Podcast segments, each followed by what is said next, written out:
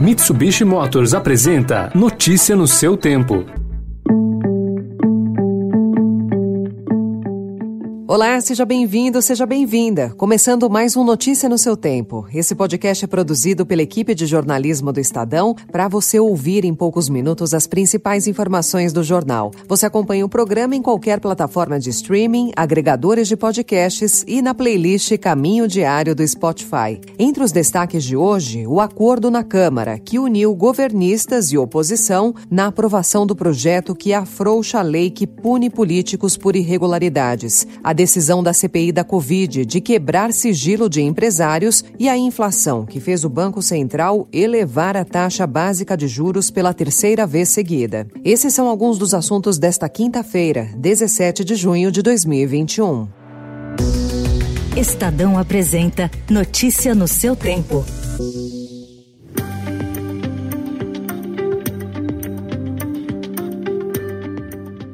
Em acordo que uniu aliados do presidente Jair Bolsonaro e deputados da oposição, a Câmara dos Deputados aprovou ontem o projeto que afrouxa a lei de improbidade administrativa. Com um placar de 408 votos a favor e 67 contra, a votação representa mais um passo na tentativa de blindar políticos das investigações iniciadas após a Operação Lava Jato. Considerada por integrantes do Ministério Público e de associações como uma brecha para a impunidade, a proposta segue agora para o Senado. Sob a justificativa de proteger bons gestores, o presidente da Câmara, Arthur Lira, teve papel importante na decisão. A legislação vigente é ultrapassada, antiquada e engessa os bons gestores públicos. E ao engessarem os gestores públicos, não para protegerem a coisa pública, mas por uma mentalidade tacanha e retrógrada, engessam também o país.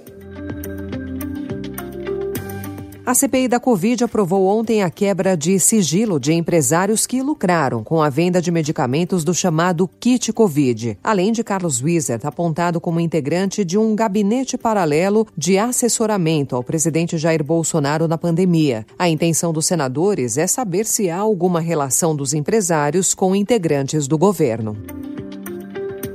E a média diária de mortes provocadas pela Covid no Brasil voltou a ficar acima de 2 mil registros após 37 dias, segundo dados reunidos e divulgados nesta quarta-feira pelo consórcio de veículos de imprensa que inclui o Estadão. O ministro da Saúde, Marcelo Queiroga, informou ontem que a Pfizer vai antecipar doses de vacina contra a Covid para o próximo mês. Conseguimos hoje uma resposta da Pfizer, atendendo à solicitação do presidente da República, é de uma antecipação de 7 milhões de doses da Pfizer para o mês de julho. Então receberíamos 8 milhões de doses no mês de julho e vamos receber 15 milhões de doses da vacina Pfizer. A escalada mais recente da inflação fez o Banco Central elevar pela terceira vez consecutiva a taxa básica de juros. A decisão, anunciada ontem à noite pelo Copom, foi de alta de 0,75 ponto percentual, levando a Selic de 13,5% para 4,25% ao ano. Com isso, os juros no país retornaram ao patamar de fevereiro de 2020, antes da pandemia. O BC também sinalizou que pretende fazer um novo aumento de 0,75 ponto percentual no próximo encontro, marcado para 13 e 4 de agosto. Notícia no seu tempo. Ainda em economia. No tocante ao Bolsa Família, tivemos uma inflação durante a pandemia, no tocante aos produtos da cesta básica, em torno de, de 14%. Teve item que subiu até 50%, sabemos disso daí. E o Bolsa Família, a ideia é dar um aumento de 50% para ele em dezembro. Passaria em média 190 para um pouco mais de 50%, seria 300 reais. É isso que está praticamente acertado aqui. Um dia após o presidente Jair Bolsonaro anunciar que o Bolsa Família pagará em média 300 reais a partir de dezembro, o que pegou integrantes do governo de surpresa, já que o valor médio das simulações era de 250 reais, técnicos do governo passaram a discutir a viabilidade de acomodar a proposta dentro do espaço fiscal existente para o ano que vem. Segundo apurou o Estadão, a avaliação é que que se a orientação do presidente for mantida, a área econômica terá de dar um jeito para encontrar a fonte de financiamento para ampliação. E a colunista do Estadão, Adriana Fernandes, informa que Bolsonaro encomendou ao ministro da Economia, Paulo Guedes, um reajuste no salário dos servidores públicos em 2022. Segundo a jornalista, o presidente não quer entrar em ano eleitoral sem dar aumento para o funcionalismo, o que inclui as forças de segurança. A coluna apurou que uma correção de 5% teria custo de 15 bilhões de reais. Notícia no seu tempo. As principais notícias do dia no jornal O Estado de São Paulo. E em 20 segundos, números obtidos pelo Estadão indicam que o país caminha para recorde de desmatamento em área de conservação e o desfecho do encontro entre Biden e Putin. Desbravar um terreno difícil, apreciar paisagens ou encontrar novos destinos. Não importa o destino que for explorar, a Mitsubishi Motors tem um 4x4 para acompanhar qualquer aventura. Conheça os modelos em mitsubishimotors.com.br.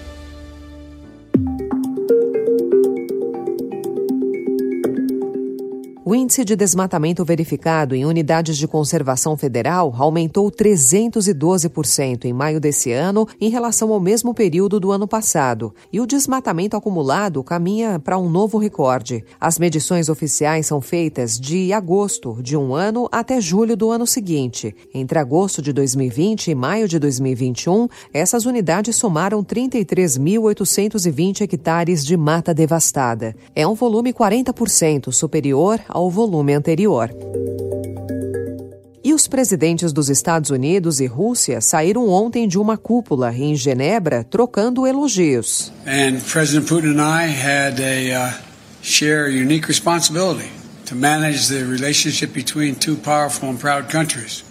Na primeira reunião entre os dois, Joe Biden e Vladimir Putin discutiram armas nucleares, segurança cibernética, crises diplomáticas recentes, direitos humanos e o futuro das relações entre os dois países. Após a cúpula, tanto Putin quanto Biden avaliaram que ainda há um grau de distanciamento entre americanos e russos, mas deixaram Genebra com pelo menos um acordo concreto. Os embaixadores dos dois países retornarão aos seus postos. E para encerrar futebol, o técnico Tite vai seguir à risca o plano de fazer observações e experiências na seleção brasileira na partida diante do Peru, hoje, pela segunda rodada da fase de grupos da Copa América. Ele planeja cinco ou seis mudanças em relação à formação que derrotou a Venezuela. Tite ensaiou algumas trocas no treino de ontem na Granja Comari, mas não confirmou a escalação. Ponto final, então, no Notícia no seu Tempo, com apresentação e roteiro de Alessandra Romano, produção e finalização de Felipe Caldo, o editor de núcleo de áudio é Emanuel Bonfim. E amanhã, a partir das 5 horas da manhã, você confere mais um resumo das notícias do Estadão para começar o dia bem informado. Obrigada pela sua companhia.